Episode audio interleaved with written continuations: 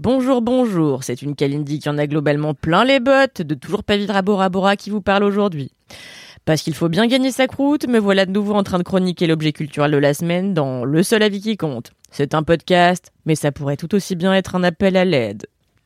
À ce moment, j'ai des problèmes d'élocution. Quand j'avais genre 10 ans, je croyais que devenir journaliste me permettrait d'avoir un T4 avec vue sur Times Square et d'aller chez Carrefour en Manolo Blahnik. La faute à cette grosse, grosse, grosse menteuse de Carrie Bradshaw qui m'a honteusement fait croire qu'écrire des articles me rendrait riche, célèbre et propriétaire. La vérité c'est qu'aujourd'hui je suis locataire, je suis à découvert et que je fais mes courses en claquette arena comme tout le monde. Et oui, telle une vulgaire bleusaille, j'ai moi aussi été flouée par Sex and the City, à qui je demanderais bien de me filer des robes euh, Battista Valli, je sais pas si ça se prononce comme ça, en guise de dédommagement pour sa publicité mensongère. Mais bon, si je mets de côté euh, ma déception de toujours pas être payé 10 000 dollars par article, j'ai quand même des bons souvenirs avec cette série des années 2000. Des restes de samedi soir à la regarder en cachette chez mes copines, quand leurs parents ronflaient, pour voir des meufs riches pratiquer la brouette javanaise avec des Smith, des John et des Burger, et parader dans New York avec un minimum de tissu, mais un maximum de diams. Évidemment, j'avais envie d'être comme elle, libre, belle, pleine de fric, de copines, et surtout de Margarita. Oui, mais voilà, j'ai plus dix ans depuis, eh ben, deux fois dix ans. Alors aujourd'hui, ma lecture de Sex and the City, elle a un poil changé. Difficile maintenant de passer à côté du fait que Carrie, qui me semblait vraiment être l'incarnation même de la liberté, vit en fait sous le joug d'un homme toxique, un vrai trou de balle égocentrique, une espèce de vieux cul tout fripé, et que tout le casting est la blancheur extra white de mon dentifrice euh, émail diamant. Bref, que le féminisme d'hier n'est plus celui d'aujourd'hui. Et ça n'est pas grave. À son époque, Sex and the City a révolutionné son monde à sa manière, en osant faire parler des meufs de cul, en montrant des meufs qui menaient leur carrière avec maestria, qui étaient célibataires à 30 ans passés et refusaient catégoriquement, pour certaines en tout cas, d'avoir des mômes. Et s'il y a eu des erreurs dans la série HBO, laissons-les au passé, car Sex and the City, c'est fini. Ah non? Oh bah, bah attendez, bah, désolé, autant pour moi. Bah oui, mais c'est vrai, mais comme il est de bon ton d'éterrer des vieilleries pour étirer leur concept et un chewing-gum ou tutti frutti, Sex and the City est apparemment de retour, 11 ans après sa dernière tentative de comeback dans ce qui était, rappelez-vous, un film laid, raciste et globalement bête à manger du foin. En 2021, la série ressuscite, mais son titre a changé. Son casting reste peu ou prou le même, mais désormais ça s'appelle And Just Like That, un titre tout à fait obscur pour qui n'a pas vu le premier épisode.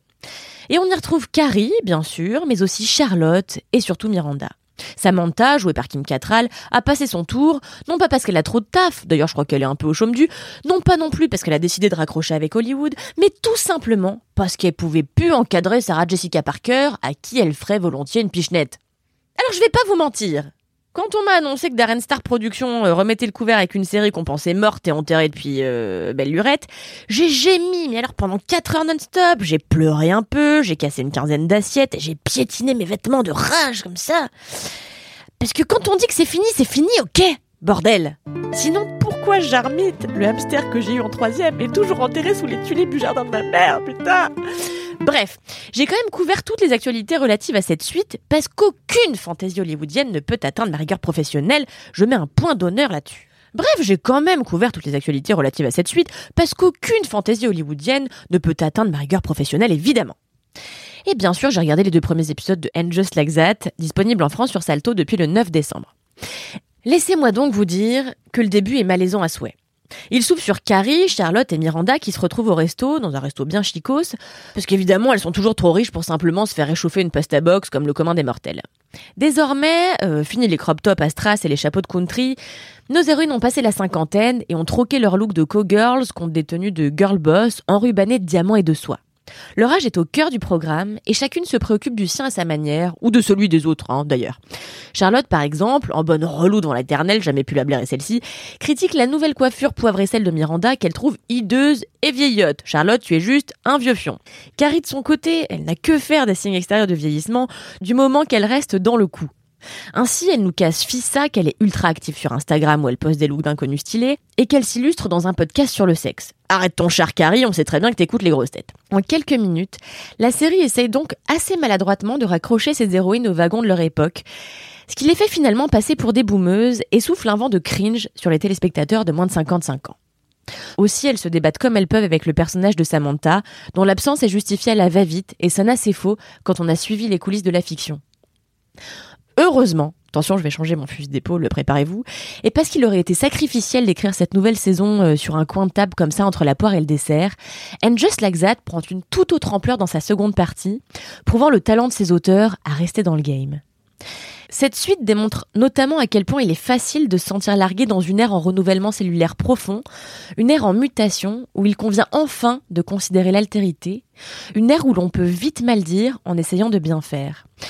Ainsi, Carrie se retrouve à l'Ouest lors d'un enregistrement du podcast sur le rôle des genres et les roulés à la cannelle, où elle est recrutée pour parler de sa sexualité et surtout de masturbation en tant que femme blanche cisgenre et reste comme une poule devant un couteau face à une question de sa collègue.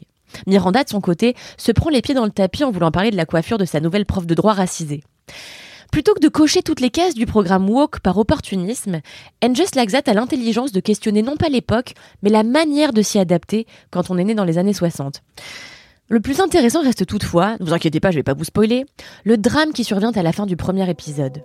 Un drame qui prend la forme d'une robe noire, d'un voile sur les yeux et d'une vie désormais privée d'amour. Un drame qui précipite la série dans une nouvelle dimension. Avec férocité et un humour toujours aussi coriace, je dois dire, les héroïnes de Sex and the City m'ont fait reconsidérer ma haine pour l'exercice du reboot et m'ont même fait fermer mon clapet.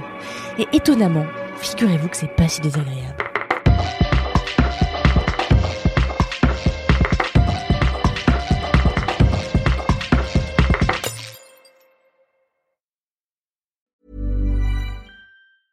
Normally, being a little extra might be a bit much, but not when it comes to healthcare. That's why United Healthcare's Health Protector Guard fixed indemnity insurance plans, underwritten by Golden Rule Insurance Company, supplement your primary plan so you manage out of pocket costs. Learn more at uh1.com.